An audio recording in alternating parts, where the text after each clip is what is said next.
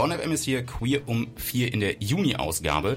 Und äh, wir haben es eben schon angekündigt, wir möchten sprechen über die Reform des europäischen Asylrechts und die Auswirkungen insbesondere natürlich auch für queere Geflüchtete. Und dazu mhm. haben wir uns eine Person ins Studio geholt, die ja ein bisschen mehr Ahnung hat von als wir beide. Und zwar ist das Fabian Albrecht, Jurastudent in Bonn und ehrenamtlich tätig in der Refugee Law Clinic in Köln. Herzlich willkommen, sehr schön, dass du bei uns bist. Danke für die Einladung. Ähm, vielleicht nochmal so ganz grob am Anfang, bevor wir jetzt über die Reform sprechen. Wie läuft denn sozusagen zusammengefasst das Asylverfahren bisher ab? Also Geflüchtete kommen als Beispiel jetzt, wenn sie sehr, sehr viel Glück haben und die Reise übers Mittelmeer äh, überleben, kommen sie an den europäischen Außengrenzen an und wie geht es dann weiter?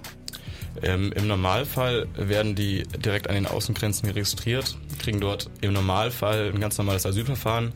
Das heißt, ähm, das Asylersuchen und die ganzen Asylgründe werden direkt umfangreich geprüft und ähm, Fingerabdrücke werden genommen, die Identitäten äh, werden genommen und dann ähm, werden sie entweder weitergeschickt oder direkt äh, in die verschiedenen Mitgliedstaaten ähm, über, übergebracht. Mhm. Jetzt haben sich letzte Woche die zuständigen MinisterInnen auf die GEAS geeinigt. Was verbirgt sich hinter diesen vier Buchstaben? Äh, GEAS oder ich sage immer GEAS, weil es ein bisschen leichter von den Lippen GEAS. geht. ähm, das steht für Gemeinsames Europäisches Asylsystem. Mhm. Das gibt es jetzt auch schon seit einigen Jahren. Ähm, seit 2015 äh, wurde da immer mehr bestrebt, das ähm, ja, mehr gemeinsam, sage ich mal, zu machen. Also dass die Mitgliedstaaten dort ähm, besser zusammenarbeiten, um teilweise natürlich große Zahlen an geflüchteten Menschen ähm, besser aufzunehmen und auch besser koordinieren zu können. Und genau, jetzt hat man sich halt auf diese neue Reform geeinigt. Und was genau wird jetzt durch diese Reform geändert? Also was sind so die, die wesentlichen Änderungen, die dadurch jetzt äh, passieren sollen? Es gibt äh, bei dieser Reform zwei große Säulen, ähm, die sich beide gegenseitig leider auch noch ein bisschen verstärken. Zum einen werden Asylgrenzverfahren ausgeweitet, also die gibt's jetzt schon äh, laut Asylverfahrensrichtlinie. Die sollen aber jetzt noch äh, häufiger stattfinden, gerade bei Menschen, die aus Ländern flüchten, äh, in denen die Schutzquote unter 20 Prozent liegt. Das heißt, wenn ähm, 20 Prozent der Menschen zum Beispiel aus ähm, aus dem Jemen äh, nur ähm, Schutz tatsächlich in Europa erhalten oder weniger als 20 Prozent, dann kommen die halt in diese Grenzverfahren. Andererseits auch ähm, geflüchtete Menschen, die schon äh, straffällig geworden sind oder auch Flüchtlinge, die ähm, über ihre Identität ja, getäuscht haben, sag ich mal. Mhm. Und ähm, ja, diese Grenzverfahren sind halt ziemlich problematisch, mh, weil wenn du über einen sicheren Herkunft- oder Drittstaat einwanderst, also flüchtest, mhm. dann ähm, kann man den Antrag direkt als unzulässig ablehnen. Das heißt, der Asylantrag wird gar nicht mehr inhaltlich geprüft. Und das ist natürlich gerade für queere Flüchtlinge ähm, besonders schlimm, weil die ähm, Fluchtgründe sind teilweise sehr ja, kompliziert und viele wollen sich jetzt auch nicht direkt im Asylantrag outen oder sowas. Mhm. Und dementsprechend werden die deutlich häufiger abgelehnt. Und zum anderen werden halt auch sichere Drittstaaten ausgeweitet. Das heißt, die ähm, Anforderungen werden gesenkt. Es wird nur noch gesagt, äh, ja, die Genfer Flüchtlingskonvention muss in den sicheren Drittstaaten auch gelten. Aber ähm, die Genfer Flüchtlingskonvention zum Beispiel hat auch keine, ähm, berücksichtigt nicht die Lage zum Beispiel von ähm, queeren Menschen in den jeweiligen mhm. Ländern.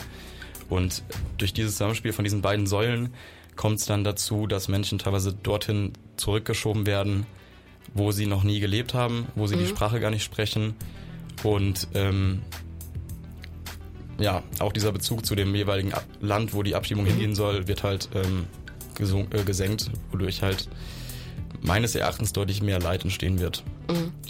Es äh, gibt sehr, sehr viel Kritik daran. Du hast das auch gerade schon äh, sehr schön aufgezählt, nochmal deutlich ausführlicher als die ganzen Instagram-Kacheln, die ich da irgendwie mhm. in den letzten äh, Tagen, Wochen zugesehen haben.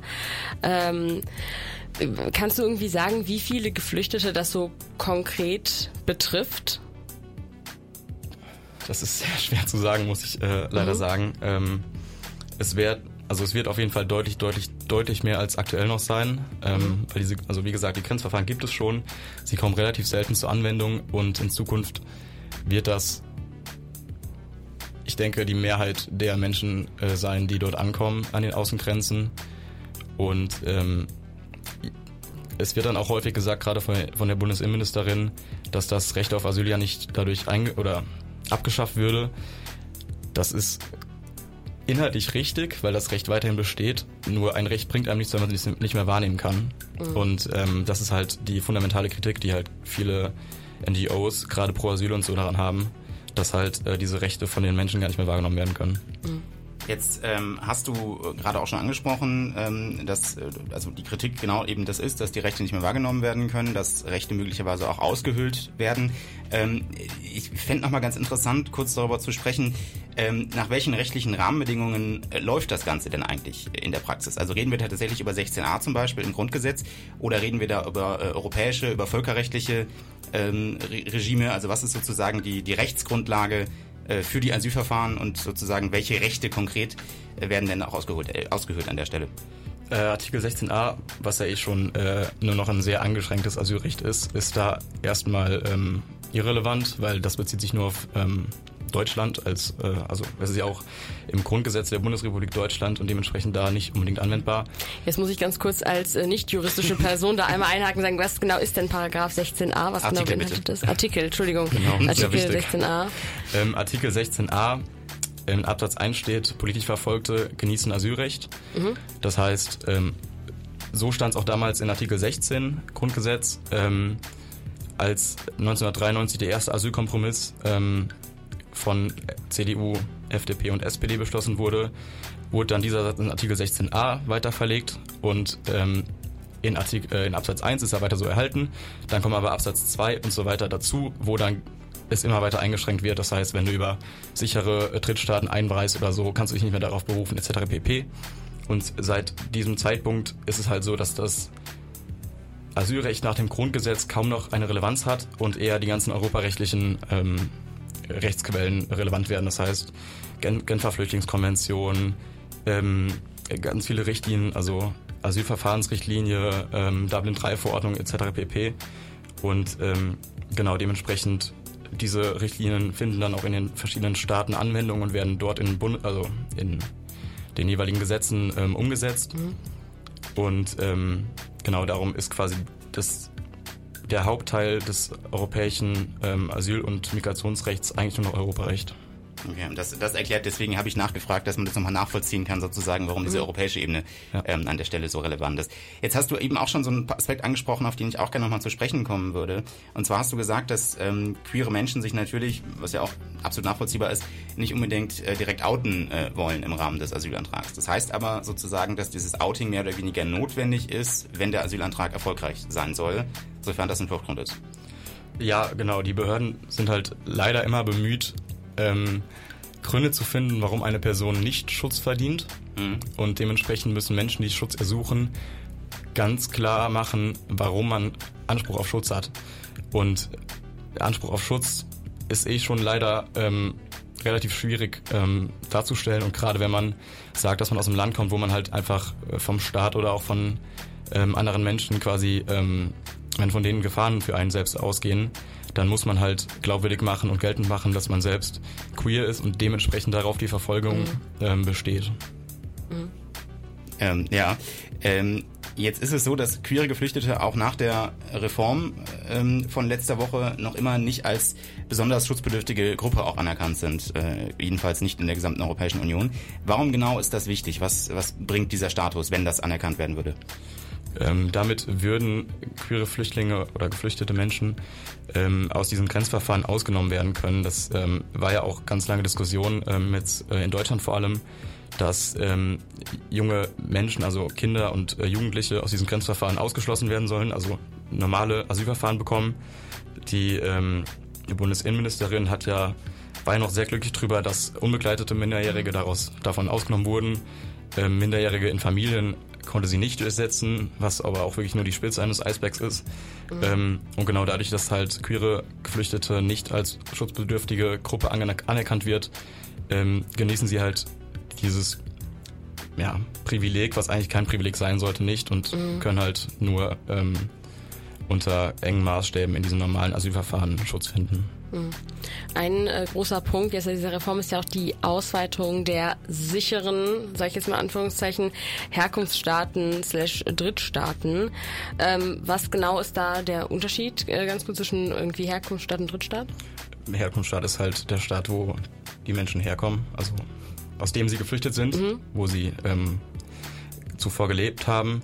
Und sicher Drittstaaten sind halt ähm, ja einfach dritte Staaten, wie der Name mhm. schon sagt die gar nicht mal unbedingt was mit der Person zu tun haben. Ähm, aber da kann man die hinabschieben quasi. Genau, weil ähm, es sollen jetzt auch immer mehr, vielleicht habt ihr es auch schon gelesen, ähm, man versucht jetzt ähm, Abkommen mit Tunesien, Moldau zu machen. Es gibt mhm. schon welche mit der Türkei, ähm, damit man quasi sagt, okay, dieser Drittstaat ist sicher und die zugrunde liegende Prämisse ist halt, wenn eine Person Schutz sucht, ist es ja egal, in welchem Staat sie diesen Schutz bekommt, solange dieser mhm. Staat diese Mindeststandards einhält. Mhm. Mit diesem Migrationsabkommen sagt man dann, okay, wir denken jetzt dieser, also es ist überlegt natürlich eine Prüfung, die aber auch relativ, ja, shady ist, sage ich mal. Ähm, und dann kann man halt sagen, okay, Tunesien ist zum Beispiel ein sicherer Drittstaat oder soll einer werden, mhm. dann können wir dich einfach dahin abschieben und dann hast du halt da deinen Schutz, den du begehrst. Mhm. Ähm, was rechtlich dann zulässig wäre nach der neuen Reform, was aber ja, in der Realität mhm. nicht ordnungsgemäßer Schutz sein wird. Mhm. Das heißt, es könnte für eine ähm, queere Person bedeuten, dass sie äh, versucht, nach Deutschland zu flüchten ähm, und dann aber quasi nicht in ihr Herkunftsland quasi zurück abgeschoben wird, sondern in so einen Drittstaat und dass es aber dann ein Drittstaat ist, wo sie als queere Person eben auch nicht sicher ist. Genau, deswegen gibt es auch die Forderung, dass halt bei dieser ähm, Ausweitung der sicheren Drittstaaten explizit auch die Situation für queere Menschen dort ähm, mhm. ja, Einfluss findet. Ähm, das wird aber aller Voraussicht nach nicht so sein, mhm. weil es da diese Abkommen gibt und äh, da müssen halt nur Mindeststandards der Genfer Flüchtlingskonvention ähm, ähm, ja, erhalten werden. Aber in der Genfer Flüchtlingskonvention in Artikel 3, wo steht, ähm, nach welchen ähm, Charakteristiken oder Eigenschaften nicht ungleich behandelt werden darf, steht halt Rasse, Religion und Herkunftsland. Mhm. Da ist nicht davon die Rede irgendwie nach ähm, Geschlecht oder sexueller Orientierung oder sowas. Und mhm. dementsprechend ähm, wird das halt gerade queere Geflüchtete treffen. Ja, vor allen Dingen, also ähm, an der Stelle finde ich immer ganz interessant, äh, gerade auch Thema Tunesien, der LSVD, der Lesben- und Schwulenverband Deutschlands, hat tatsächlich auf seiner Homepage eine sehr ähm, man könnte sagen, interessante, ich finde auch ein bisschen erschreckende Grafik zusammengestellt. Also eine Karte, ähm, wo man dann nochmal sehr genau sich angucken kann, was passiert eigentlich queeren Menschen in äh, bestimmten Ländern. Ähm, und da ist eben tatsächlich Tunesien auch bei den Ländern mit dabei, wo äh, ich glaube in dem Fall waren es 10 oder sogar 30 Jahre Inhaftierung drohen. Ähm, äh, und, und man kann sich das tatsächlich angucken, also äh, auch äh, ihr da draußen gerne mal mhm. googeln, angucken und äh, sich schlau machen, ähm, welche Länder da nämlich durchaus äh, eine Gefährdung auch darstellen mhm. für queere Menschen. Und ganz interessant fand ich, also korrigiere mich, wenn ich das falsch verstanden habe, aber dieses ähm, geplante Schnellverfahren, ähm, diese Idee, dass man die Leute sozusagen innerhalb von, von äh, ich glaube, zwölf Wochen sind es, direkt an der Außengrenze ähm, wieder zurückschiebt und gar nicht erst ins Asylverfahren äh, irgendwie äh, reinlässt. Das ist ja irgendwie dieses Vorverfahren. Und das soll ja, habe ich gelesen, ähm, eben hast du auch gesagt, für die Staaten gelten, wo äh, man eine geringere Schutzquote als 20 Prozent hat. Dazu zählen dann unter anderem auch äh, die Türkei, Indien, Libyen und Ägypten. Und das wiederum sind zum Beispiel auch alles Staaten, wo queere Menschen mhm. äh, verfolgt werden. Das heißt, mhm. dass man sicher vielleicht auch sagen kann, wie gesagt, korrigiere mich, wenn ich das jetzt falsch recherchiert habe, aber ich würde sagen, dass man wahrscheinlich auch äh, behaupten kann, dass queere Menschen äh, durch diese Schnellverfahren nochmal besonders betroffen sind an der Stelle. Dann. Ja, absolut. Und es ist ja auch jetzt schon aktuell so, dass ähm, im Asylrecht queere Geflüchtete halt strukturell schon benacht, also nicht benachteiligt werden, aber einfach das System für sie nicht ausgelegt ist. Weil schon aktuell ist es so, wenn ähm, Menschen nach Deutschland fliehen aufgrund ähm, ja, Diskriminierung oder Verfolgung wegen ihrer äh, sexuellen Orientierung, ähm, ist es super schwierig, diese Verfolgung tatsächlich glaubhaft zu machen in einem, in einem, in einem Klageverfahren. Und ähm, das Problem ist ja, bei diesen Grenzverfahren ist ja auch der Rechtsschutz deutlich nochmal gemindert. Das heißt, ähm, man kann natürlich dagegen klagen, was aber auch schon schwer wird, weil aktuell gibt es, glaube ich, in diesen ähm, Flüchtlingslagern, also Moria, Samos und so, man hat die Namen gehört, glaube ich, mhm. ähm, gibt es ungefähr einen Anwalt oder eine Anwältin auf äh, 1000 Geflüchtete. Und ähm, viel Spaß, eine Anwältin oder einen Anwalt zu finden, die oder der eine Klage für 1000 Menschen erhebt. Mhm. Das ja, wird sehr, klar. sehr schwierig. Und ähm, hinzu kommt noch, dass aktuell in normalen Asylverfahren hat eine Klage aufschiebende Wirkung. Das heißt, die Abschiebung kann so lange, bis die Klage entschieden ist, nicht passieren. Das soll jetzt auch äh, bei diesem oder bei diesem Grenzverfahren wird es nicht mehr so sein. Da musst du nochmal einen extra Antrag auf aufschiebende, äh, aufschiebende Wirkung ähm, erheben, mhm. wodurch dann auch tatsächlich die Abschiebung erstmal gestoppt wird oder Rückführung, wie man es ähm, wie es in dem Zusammenhang eher passt, rechtlich, aber faktisch ist dasselbe. Ähm, das heißt, der Rechtsschutz ist total ausgehöhlt nochmal und das kommt natürlich dann auch gerade bei queeren Geflüchteten, ähm, führt das nochmal zu deutlich schlimmeren Sachen. Aber äh, ich denke mal natürlich auch, auch allgemein. Ähm, das heißt, wir fassen zusammen eine Situation, die in der Tat doch sehr, sehr problematisch ist, aus ganz verschiedenen Gründen. Ähm, wie geht's denn jetzt weiter auch mit Blick auf diese Reform? Welche Möglichkeiten gibt's denn, welche Hoffnung gibt's denn vielleicht auch noch, dass es am Ende doch nicht ganz so schlimm mhm. kommt, wie es aktuell aussieht? Was, was kann vielleicht auch die Zivilgesellschaft jetzt tun? Ja gut, ähm, viele sagen ja jetzt, die Reform geht nochmal ins Europäische Parlament. Da kann man auch mal ein bisschen was rausholen, das meint ja auch äh, die Bundesinnenministerin. Aber ganz im Ernst, im Europäischen Parlament hat man konservative Mehrheiten. Da sind grüne mhm. ähm, Sozialisten und Sozialdemokratinnen in der Unterzahl. Dass da ähm, signifikante Verbesserungen getroffen werden, wage ich mhm. sehr stark zu bezweifeln. Und ähm, was die Zivilgesellschaft tun kann, bei dieser Reform fürchte ich relativ wenig, weil das von der Bundesregierung ist beschlossene Sache. Ähm, ich finde es nur vor allen Dingen wichtig, dass alle weiteren Verschärfungen, die in der Zukunft noch geplant sind, weil Bundesregierung und, und Landesregierung haben sich jetzt auch schon geeinigt, dass man zum Beispiel mhm. Abschiebungshaft ausweitet oder sowas, ähm, dass man sich dem viel früher, viel stärker entgegenstellt, damit ja nicht die Situation komplett noch den Bach runtergeht. Mhm. Das heißt also demonstrieren gehen und äh, Stimme, äh, Stimme, Stimme, Stimme zeigen. Stimme, Stimme zeigen, Stimme erheben. Ja, du ja. weißt, was ich meine. Genau. Also. Das habe ich verstanden. Ja, das kann ich auf jeden Fall tun. Immerhin etwas.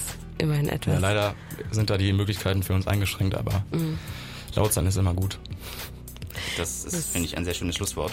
Also ein sehr, sehr komplexes Thema, aber wirklich wichtig darüber zu reden. Also danke, dass du uns dabei geholfen hast. Äh, vielen Dank, Fabian Albrecht, Jurastudent an der Uni Bonn und ehrenamtlich tätig bei der Refugee Law Klinik in Köln.